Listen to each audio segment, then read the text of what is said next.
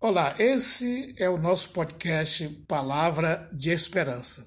Falaremos para você, nesse momento, sobre o final da dispensação da consciência.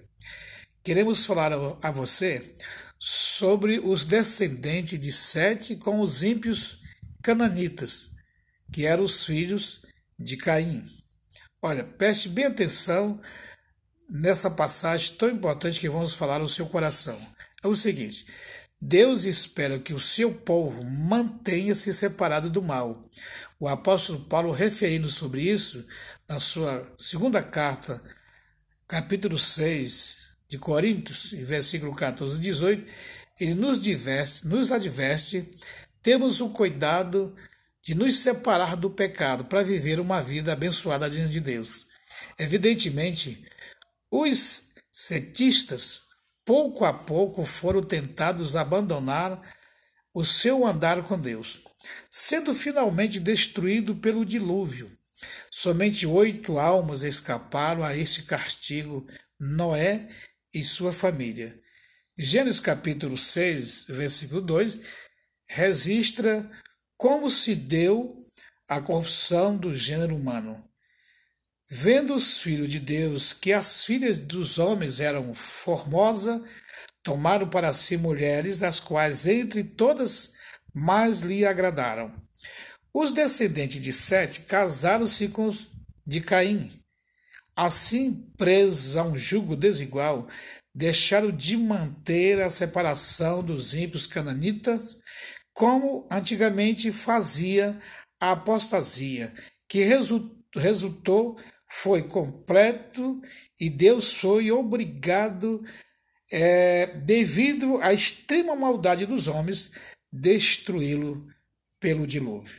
Nós vemos aqui o final da dispensação da consciência.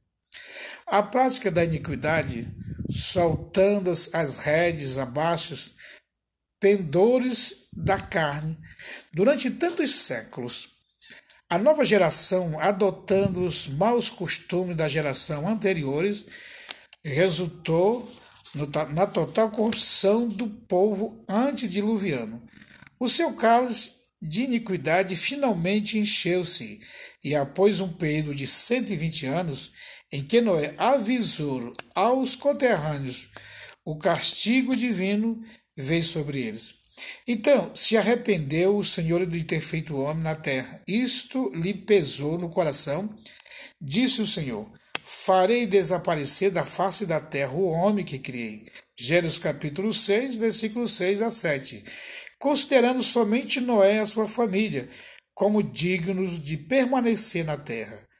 O Senhor destruiu toda aquela geração pelo dilúvio que durou um ano e dez dias Durante 1656 anos, a raça humana havia aumentado em números e construído uma grande civilização, mas o alto grau de impiedade causou a destruição de tudo aquilo.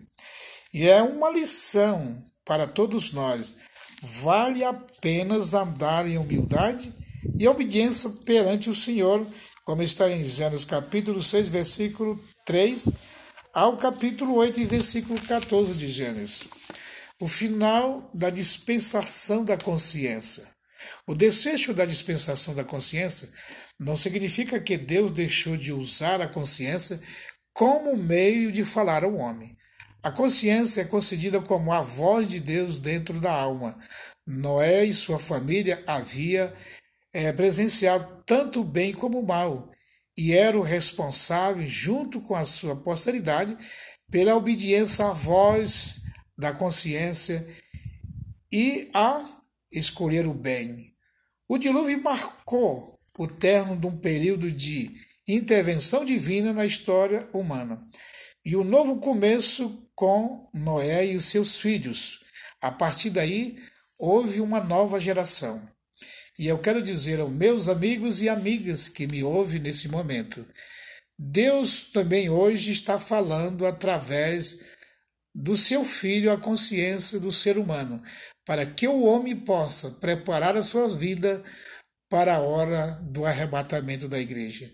Se você ainda não serve a Deus, ou que você serve a Deus, mas você está se mergulhando na iniquidade, no pecado, você pode ficar na volta de Cristo. Mas Deus está falando à sua consciência através do seu evangelho e que você possa despertar e que essa esperança de salvação possa entrar no seu coração e você ter Cristo como Salvador da sua alma. Não perca esta oportunidade, porque vai chegar o fim né, da dispensação da graça.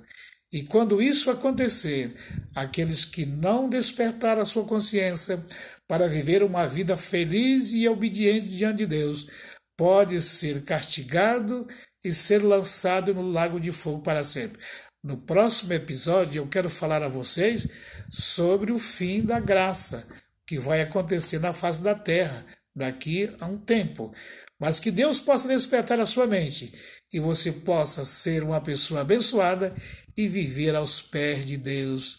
Que Deus o abençoe e o guarde e que essa palavra possa estar no seu coração a partir de agora. Amém.